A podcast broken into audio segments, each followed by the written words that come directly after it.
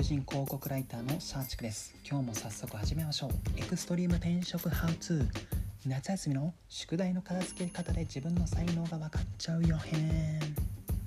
就活や転職活動している皆さんどんな仕事に自分が向いてるのかよくわからないよと悩んでいる方いませんか？自己分析ツールなどを見てもピンとこない。あるいはキャリアの本とかですぐ感化されちゃってやりたい仕事がコロコロ変わってしまう、まあ、そんな方結構多いと思うんですよね。実は私もそんなタイプの一人でした。求人広告に書かれているキャッチコピー、まあ、メッセージに関していつも感化されてしまったタイプの人間でして例えばインフラ系の求人なんかでは人々の当たり前を支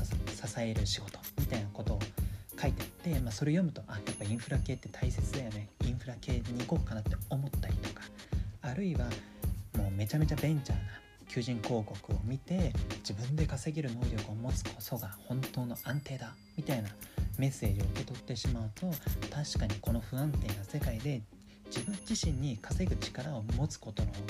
めちゃめちゃ重要なんじゃないか。よっしゃベンチャー企業行くぞみたいな。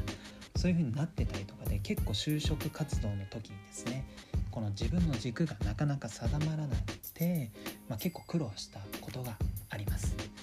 就活もちろんそうなんですけど、まあ、転職活動の方もそうですねなかなかこう自分が向いている仕事ってよくわからないこと多いじゃないですか、まあ、そんな方にですね今回は、えーと、2チャンネルを作ったひろゆき氏が書いた1%の努力から、まあ、その向いてる仕事がどこにあるのかよくわからないという人の何かこう参考になる話がありましたので今回の放送でそれを紹介したいと思います。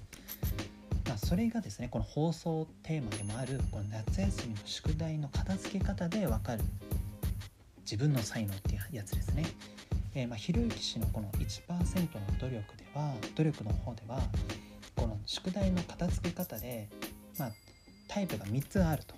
でそれぞれにこの得意な才能がありますよだからそれに向けて仕事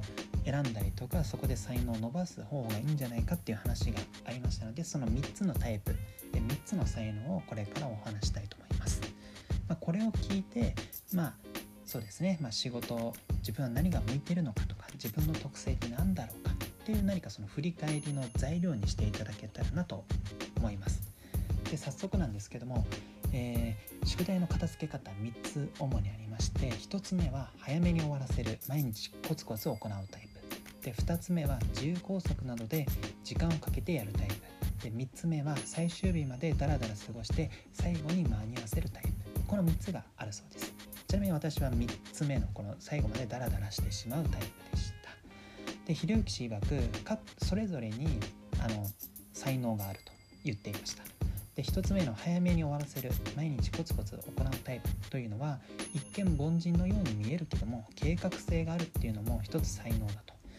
まあ、すなわちこう勉強もコツコツできるタイプだから知識を蓄えてそこで自分の経験と掛け合わせることで才能が伸びるよっていう話をしていました。で2つ目の自由工作なので時間をかけてしまうタイプこれに関してはひろゆき氏曰く時間をかけても仕方ないことに時間をかけるっていうのは周りよりか自分自身の納得度を優先するタイプだと言っていました。一人で黙々と、まあ、この作業といいますか仕事を進めるのも才能の一つだと言っていて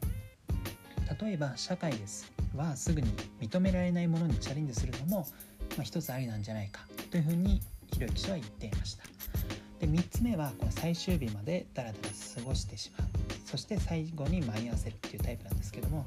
これひろゆき氏もこのタイプ3つ目のタイプだと自分で言っていたんですけども、まあ、このタイプはですね、えー、突発的なことに対処ができるっていう特性がありますので、まあ、やばいやばいと思いつつ、まあ、その状況を楽しめてしまっている側面もあってリスクマネージメントとか対人交渉などに向いているよっていうふうに言っていました。ひろゆき氏自体は、まあ、そうですね対人交渉とかそういうリスクマネジメント得意みたいなことを言ってたので多分ひろゆき氏のこの経験則から基づくこの3つの特性なのかなと思っています。はい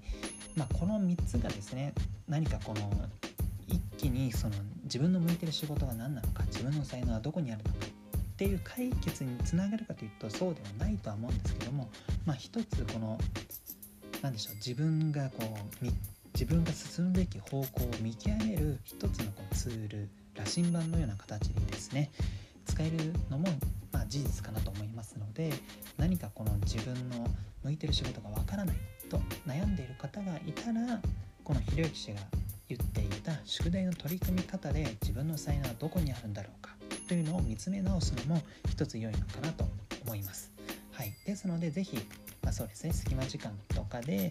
この振り返っていただいて何かこの自分の方向性を見極めていただけたらなと思います。はい最後までご視聴いただきありがとうございます。あなたの就職活動そして転職活動の成功を祈りつつ今日はこの辺でまた明日。